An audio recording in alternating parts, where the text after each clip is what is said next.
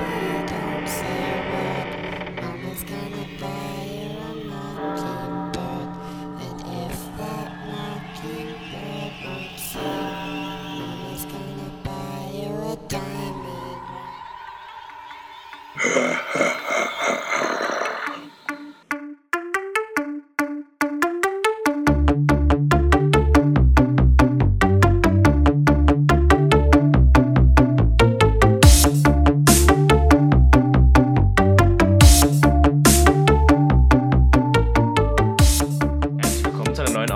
Podcast. Mir gegenüber sitzt der schaurige Henrik in seinem sexy Krankenschwesterkostüm wie jedes Jahr zu Halloween. Ja, und gegenüber von mir sitzt der nicht ganz so schaurige Jago.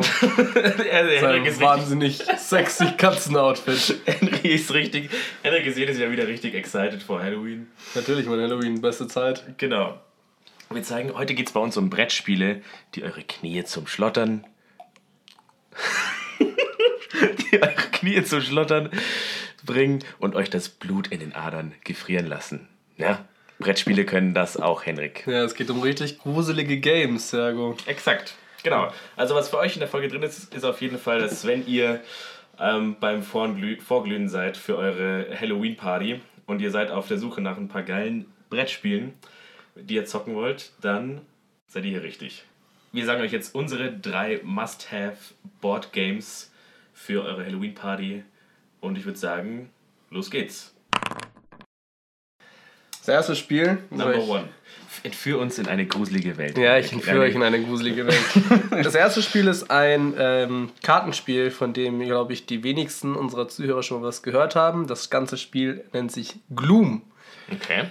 In Gloom bestimmt ihr das Schicksal einer sehr exzentrischen Familie. Ähm, Schicksal in dem Sinne, ihr quält die so lange, bis sie sterben und versucht, dass die Familien eurer Mitspieler ein schönes Leben haben und nicht so schnell sterben. Ich es gut. Sanfter Einstieg. also so auf jeden Fall, wenn da die Partystimmung nicht richtig gut ist, dann weiß ich nicht. Ähm, cool, kannst du noch ein bisschen ähm, mehr da was darüber erzählen, wie das genau funktioniert? Also ich schätze mal, dass es nicht... Ähm, also wie kreativ kann man denn da ja, man genau. kann da schon sehr kreativ sein. Also das ganze Spiel baut auch auf so lustigen, durchsichtigen Plastikkarten. Und äh, ihr fangt an mit ähm, einer Handvoll, ja, sag mal, Charakteren eurer Familie. Die haben, die haben alle so ein bisschen was Specialiges. Also so eine Familie gehört immer zusammen. Ähm, bei den meisten Editionen von dem Spiel ist mittlerweile auch die Erweiterung dabei. Da habt ihr dann auch noch die Family Mansion mit dabei. Okay. Ähm, also ist alles so ein bisschen, äh, wie ich es gerade sehe, die sind so Adams Family Style aufgebaut. Richtig, sie ja? sind so Burtonesque Adams Family Style. Auf ganz, ganz, ist ganz klar die Linie, die hier gefahren wurde. Mhm. Und ähm, dann wie bei jedem anderen Kartenspiel zieht ihr natürlich Handkarten und eure Handkarten haben so, äh, ich sag jetzt mal Modifier und die funktionieren so, dass diese Modifier-Karten, die sind im Prinzip sehr viel durchsichtig, da sind nur so ein paar kleine Punkte am Rand mhm. und wenn ihr die dann auf euren Charakter drauflegt, dann verdecken diese Punkte quasi andere Punkte, die schon vorher durch andere Modifier also draufgelegt wurden. Also es ist wirklich so ein additives System. Mhm.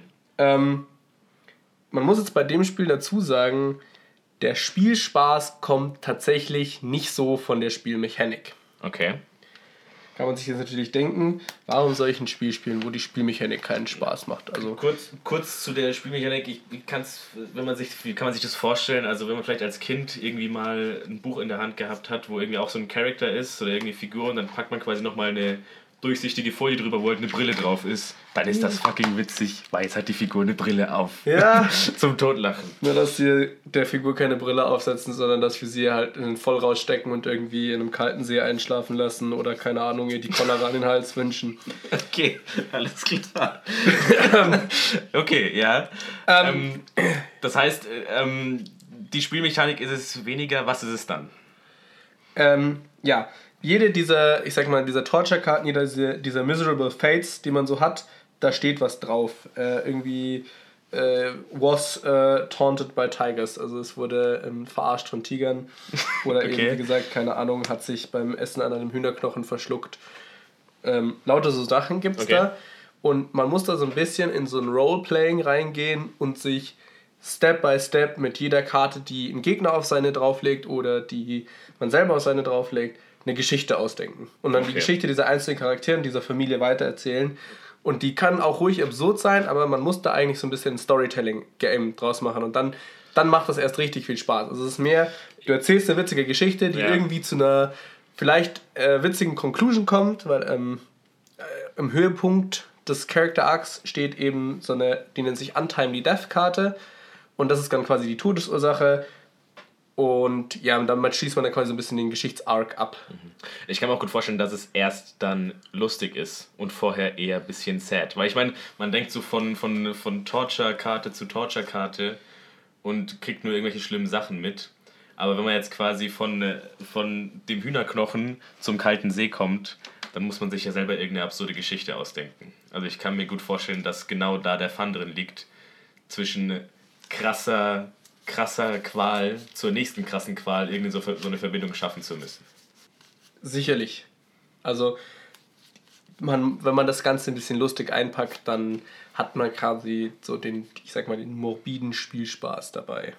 Äh, keine Ahnung hier, Found Maggots and the Meat ist vielleicht sowas und dann erzählst du, ja, der, eigentlich war es richtig nice für den, der hat sich so einen schönen Meatloaf gemacht und einfach gedacht, hey, heute gönne ich mir mal was zu essen und ja, beißt halt rein und findet so eine schöne, saftig runde Made in seinem Fleisch, denkt sich auch nur so, so eine Scheiße, ganz ehrlich. Aber es klingt doch nice. Also, wenn ihr eine Gruppe seid, bei die sich da gerne äh, Geschichten ausdenken und so Storytelling-mäßig nicht abgeschreckt sind ähm, und quasi gerne auch ihre Fantasie ankurbeln, dann ist das auf jeden Fall top. Genau, also dann macht es auch Spaß. Ähm, kann sich manchmal ein bisschen ziehen. Aber im Allgemeinen äh, perfektes Halloween-Theme-Game, wenn man so auf Storytelling steht. Nice. Ich habe das mal gespielt an Halloween. Das war Mordsgaudi. Einziger kleiner Nachteil, den ich dem Spiel zusprechen muss, ähm, es ist auf Englisch und es ist bewusst in so einem sehr alten Englisch verfasst. Das heißt, man findet sich durchaus auch mal als, sag ich mal, versierter Englischsprecher am Handy diese komischen altenglischen Wörter am Googeln. Ja. Okay, aber das ist ja fein. Also Das ist fein, aber ja, hin und wieder kommt man nicht drum herum. Also da muss man sich darauf einstellen, dass da mal ein bisschen weirde Wörter vorkommen. ja, fairerweise müssen wir wie viele. Ge- Gloom kriegt von mir drei von fünf Geistern wegen schönen Artwork, aber äh, mangelndem Spielkonzept und äh, manchmal unverständlich erklärten Karten. Alles klar. Ich würde sagen, das war Gloom. Gehen wir weiter zum nächsten Spiel.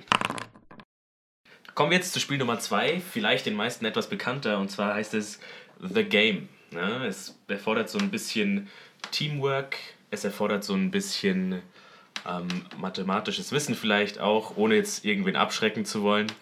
Äh, wie ist es aufgebaut? The Game funktioniert folgendermaßen. Auf dem Tisch liegen vier Karten. Auf zwei davon liegt eine 1, auf zwei anderen davon liegt die 100. 100. Richtig, genau. Ich war kurz bei 199. Äh, genau. Und dann gibt es noch den Stapel, wo alle restlichen Karten drin sind. Ne? Also die Zahlen zwischen 2 und 99. Ja. Genau. Von diesem Stapel ziehen nach und nach, also angenommen, man spielt jetzt irgendwie zu dritt, zieht man nach und nach, äh, zieht man fünf Handkarten. Und dann ist es quasi die Aufgabe eines jeden Spielers zu seinem Zug immer zwei Karten zu legen. Zum Beispiel habe ich jetzt die Zahlen 2 und 44 auf meiner Hand. Ja? Dann würde es sich anbieten, auf einen der Einserstapel die 2 zu legen und auf einen der 99er Stapel würde es sich vielleicht weniger anbieten, die 44 zu legen. Ja, das, die, der Clou ist also, bei den Stapel, die bei 99 anfangen, muss ich runtergehen mit den Zahlen und darf quasi nicht mehr drüber gehen. Und bei den Zahlen, von, die bei 1 anfangen, muss ich immer größer werden. Ja. Und warum mache ich das Ganze überhaupt? Was habe ich davon, da Zahlen hinzulegen? um nicht zu sterben. Ja? Und zwar bei The Game, der, die Story von The Game ist quasi, dass ihr, äh, helft mir aus, wenn ich, wenn ich komplett Bullshit erzähle, dass ihr Jig Jigsaw-mäßig irgendwo eingesperrt seid und jemand euch dieses Spiel spielen lässt und wenn ihr es verkackt, dann werdet ihr den Kopf kürzer gemacht. Und genau, wie, wie geht das Spiel dann weiter? Äh, es geht dann reihum, der nächste muss zwei Karten widerlegen und so weiter und so fort. Und der Clou ist, den Stapel und eure gesamten Handkarten wegzubekommen. Na, ihr zieht immer nach und am Ende müssen, muss alles weg sein. warum sollte das funny sein? Ich kann, mit, ich kann doch jederzeit meinen Kollegen sagen, was ich denn für Karten auf der Hand habe, sodass man immer die optimale Wahl trifft. Oder zumindest versucht, die optimale die, Wahl zu treffen. Zumindest versucht, die Ja. optimale Wahl zu treffen. Ähm, das ist eben so eine kleine Extra-Rule, die oft einfach komplett wegfallen lassen. Und zwar Nee, darf nee, nee, nee, nee. Ja, okay, gut, gut. Nee, nee, Moment. Also manchmal, es gibt ja auch die Regel, dass man wirklich gar nichts sagen darf. Ja, es, also, soweit ich weiß, Also- darf man einfach nur keine Zahlenwerte Genau. nennen, keine Keine konkreten. Zahlenwerte, keine konkreten. Und äh, ja, genau, man darf quasi so andeuten, ja, ich werde auf dem Stapel könnte ich eine sehr gute Zahl drauflegen, auf dem Stapel könnte ich eine gute Zahl drauflegen, etc. pp. Das kann man sich natürlich vorher ausmachen, ob sehr gut bedeutet, ich bin exakt eins drüber oder eins drunter, aber ja, genau. Also der- Spice kommt quasi daher, dass man keine Zahlenwerte sagt. Genau, man muss quasi kooperieren, ohne sich direkt zu sagen, was man hat. Und ähm, das wird auch spannender, je weiter der Verlauf des Spiels voranschreitet. Mhm. Ganz einfach aus dem Grund, weil irgendwann hast du nur noch eine schlechte Hand Ja. und dann bringst du den Stapel halt mal wirklich 30 Zahlen in eine Richtung runter und denkst dir nur so, ach du Scheiße, Alter. Es lief so gut die ganze Zeit, wir haben so schön dicht aneinander gespielt und dann jetzt kommt so eine Klatsche. Und ähm, ja, es ganz fertig zu machen ist tatsächlich nicht einfach. Es ist super schwer. Also ich, ähm, es wäre auch natürlich die Frage interessant zu wissen, ob das denn zu jeder Starthand, die man bekommt, oder zu jeder Art und Weise, wie der Stapel gemischt ist, tatsächlich lösbar ist, wenn man denn optimal immer die Karten hinlegt. Ja. Es bleibt, Aber- das ist eine offene Frage. Das ist eine offene Frage. Uh, proof is left as an exercise for the listener. Exakt. Das ist eine offene Frage an die Zuhörer. Wenn ihr da mehr wisst oder euch damit auseinandersetzen wollt, ähm, schreibt uns gerne. Ansonsten setzen sich da bestimmt demnächst ein paar Wissenschaftler ran. Also da gibt es auf jeden Fall ein Follow-up. Ja. Ja. Äh, genau. The Game, äh, relativ straightforward. Ähm, was würdest du sagen, wie viel Geister bekommt, bekommt wie viel, wie viele von fünf Geistern bekommt dieses Spiel? Es ist ja dann doch irgendwann eher mathematisch als ähm, Also The Game, ganz ehrlich, 5 von 5 Geistern. Na, the, the Game ist ein Spiel, was am Anfang einfach langweilig aussieht. Man denkt sich, wo ist der Spielspaß dabei? Und was sich jetzt doch erstaunlich oft in unsere Spielerunden eingeschlichen hat. Weil The Game, das ist ein super Starter-Game, wenn man warm werden will am Abend. Oder es ist ein cooles Genau. Game, um den Abend ausklingen zu lassen. Ähm, es macht Laune, das einfach schnell zwei Runden zu spielen. Wenn neue Leute dabei sind, ist es auch äh, relativ zügig erklärt und es bleibt spannend. Definitiv. bis zum Ende. Ähm, man kann es in der Schwierigkeit nochmal variieren. Also da gibt es auch eine Expertenvariante. Dann muss äh, man drei Karten pro Zug hinlegen statt zwei. Äh, man kann es noch irgendwie spicen mit so Feuerkarten. Also da gibt es ein paar Varianten, die das Spiel ein bisschen noch mehr aufpeppen und noch ein bisschen schwieriger machen zu kontrollieren. Ähm, ich, ich liebe es. Also ich äh, war, das hat mich komplett erstaunt. Ich habe gedacht, es ist ein langweiliges Spiel, und dann war es am Ende doch echt ein super Game. Das nächste Spiel ist ein Halloween-Spiel, was ich schon seit Ewigkeiten in, meiner Besitz, äh, in meinem Besitz habe. Und ähm, Kurz dazu, das kann ich bestätigen. Ich habe es gerade in die Hand genommen und es war an manchen Ecken klebrig. Ja, das liegt daran, weil es einfach, das war schon zu äh, Schulzeiten immer ein Halloween-Party-Favorite von mir. Und zwar handelt es sich um Black Stories, das Spiel. Äh, viele von euch kennen vielleicht Black Stories schon Klassiker. Ja. Falls ihr es nicht kennt, ein ganz kurzer Wrap-up. Black Stories ist eigentlich so ein, das perfekte Unterwegs-sei-Kartenspiel und funktioniert wie folgt. Äh, ihr zieht eine Karte, vorne ist eine morbide Situation beschrieben, keine Ahnung. Äh, es tropft Wasser und vor dem Fernseher sitzt eine Leiche. Was ist passiert? Und die Audience muss dann erraten, was die Background-Story ist, indem sie dem, äh, dem Rätselsteller Ja- und Nein-Fragen stellen. Und der Rätselsteller kann die dann beantworten. Dieses Format wurde hier in Black Stories The Game ein bisschen weitergetragen. Und zwar wurde es erweitert um eine Drehscheibe mit einem Messer. Bisschen mehr Gier quasi.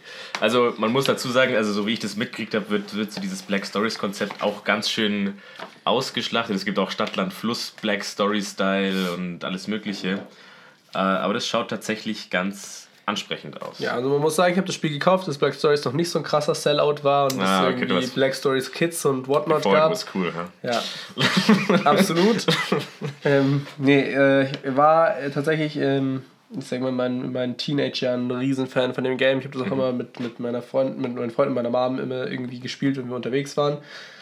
Ähm, ja, im Prinzip ist es das Black Stories Konzept, dieses Geschichtenkonzept, ein bisschen weiter gedacht. Und zwar so, der Jago hat es gut irgendwie erklärt in so einem Activity-Style. Also ihr dreht und ähm, ihr kriegt dann eine Auswahl von, ihr müsst die Black Story als Pantomime erklären, ihr müsst hinmalen, was passiert mhm. ist, oder ihr ähm, er macht ein klassisches Black Story. Und ähm, das Ganze funktioniert mit so einer Art äh, Poker-Chip-System. Also es gibt so Blutchips, die man verteilt und es gibt eben Situationen, in denen muss man, verliert man welche, es gibt Situationen, da kriegt man einfach welche. Und so die Basic-Idee ist, dass der Rätselleiter, ähm, der jeweils dran ist mit Rätsel erzählen, Blutchips verteilt an die anderen, ähm, sieben Stück, und er darf sich selber aussuchen, wer hat wie viel contributed, ähm, wem gebe ich jetzt Blutchips. Mhm. Freien Wort eine feste Anzahl an Runden, danach zählt man einfach, wie viel Blutchips man hat. Das finde ich eher weniger relevant, weil ähm, ja, im Endeffekt ist es einfach nur, dass man irgendwie Spaß hat, mal auf verschiedene Weisen sich diese Black Stories Rätsel zu stellen. Das klingt auf jeden Fall nice. Hat einen schönen äh, Twist und würzt das Ganze nochmal extra, weil bei, bei den normalen Black Stories denke ich mir zum Beispiel oft, ja, wer zieht jetzt zieht als nächstes mal eine Karte und es ist eher so ein, so ein relaxtes Spiel eigentlich. Ja, also wenn man jetzt irgendwie auf einer Autofahrt ist, packt man diese Black Stories aus und dann erzählt man sich irgendwie das Ding und die Leute rätseln rum. So ungefähr ein advancedes, ich sehe was, was du nicht siehst. So Autofahrt-Style. Aber hier finde ich es ganz gut, wird es quasi nochmal ein bisschen weitergedacht und sagt, okay, gut, da kommt jetzt was dazu, was so ein bisschen mehr Action bietet. Und vor allem ist es vielleicht nochmal lustiger, wenn jemand erzählt, oder beziehungsweise pantomimisch versucht zu erklären, wie ähm, jemand auf sehr, sehr skurrile Weise äh, ums Leben kommt. Absolut. Ähm, es bringt das, die, die Black Stories, die ähm, bei dem Spiel dabei sind, sind auch nicht ganz so komplex wie die richtigen Black Stories. Ähm, es gibt vorstellen. hier im Prinzip ist es auch so, ich sag mal, so ein, so ein Durchschnitt durch verschiedene Editionen. Also wenn man die anderen Black Stories Editionen hat, gibt es mitunter Doppelungen. Und es sind eben auch einige Karten dabei, die an Fernsehsendungen und Filme etc. angelehnt sind. Und da steht dann auch immer unten drauf, ja, das ist aus dem und dem Film oder das ist aus der und der Serie. Also da ist alles so ein bisschen auch dieser ganzen Horrorfilm, Pop-Culture mit aufgegriffen und deswegen finde ich es eigentlich ein, ein interessantes Spiel und irgendwie würde ich jetzt was sagen, was eigentlich auf keiner Halloween-Party fehlen sollte. Nice. Cool. Soll ich mal anfangen mit der Bewertung? Wie viele Geister kriegt das? Ja. Ähm, ich bin an der Stelle ganz ehrlich, ich habe das Spiel noch nicht gespielt, weil es tatsächlich aus, aus Henriks äh, Archiv ist und dementsprechend tue ich mir schwer, da eine Bewertung abzugeben. Deswegen bleibe ich neutral und okay. sage ähm, ja, ich bleibe neutral. Ich gebe keine Bewertung ab. Das wäre also, das wäre irgendwie bescheuert. Okay, ähm, ich gebe dem Spiel based von den guten Erinnerungen, die ich noch von, von den Jahren habe, damit ich gespielt habe, 4 äh, von 5 Geistern. Ähm, Pantomime und Zeichnen machen das ganze Black Stories gerade ein bisschen lockerer und trotzdem hat man zwischendurch mal immer wieder eine interessante und knifflige Raterunde, die auch incentivized was zu sagen. Man sollte darauf achten, dass die Gruppe nicht zu groß wird, die mitdreht und dass auch alle Bock darauf haben. Und ähm, man muss auch als Gastgeber ein Auge drauf haben, wann da so ein bisschen die Luft raus ist und dann es einfach nicht weiter forcieren, sondern einfach irgendwann sagen, hey gut, wir sind jetzt fertig mit dem Spiel. Nice.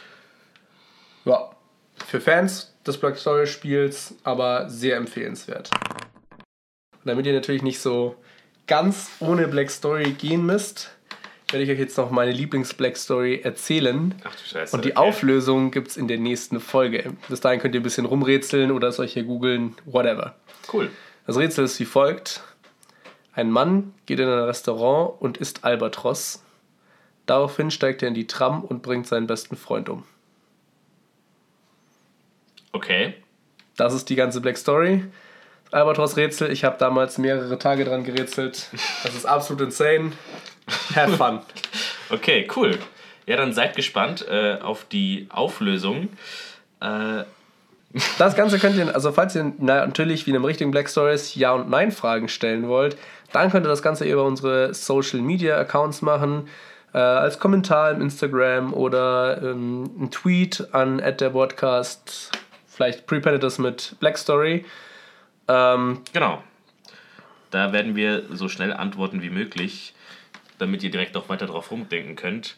An sich, jetzt hast du es gerade schon super erwähnt, haut, also beziehungsweise folgt uns direkt auf ähm, allen möglichen Kanälen, der ist schon gesprochen, Instagram, Twitter, derboardcast.de und am besten lasst ihr auch eine äh, Bewertung da auf Apple Podcasts. Das würde uns auch sehr, sehr freuen und dem Podcast weiterhelfen. Ansonsten kann ich noch von meiner Seite aus sagen, haut mal ein paar von euren Favorites raus, die ihr so gerne an Halloween-Partys spielt. Oder vielleicht auch schon mal irgendwie präventiv, damit wir sie testen können. Ein paar Spiele, die bei euch an keinem Silvesterabend fehlen dürfen. Ähm, wir werden uns mal die Spielempfehlungen durchschauen und gucken, ob wir was ausprobieren können davon auf unserem eigenen Halloween Preparation Evening. Super, ja genau.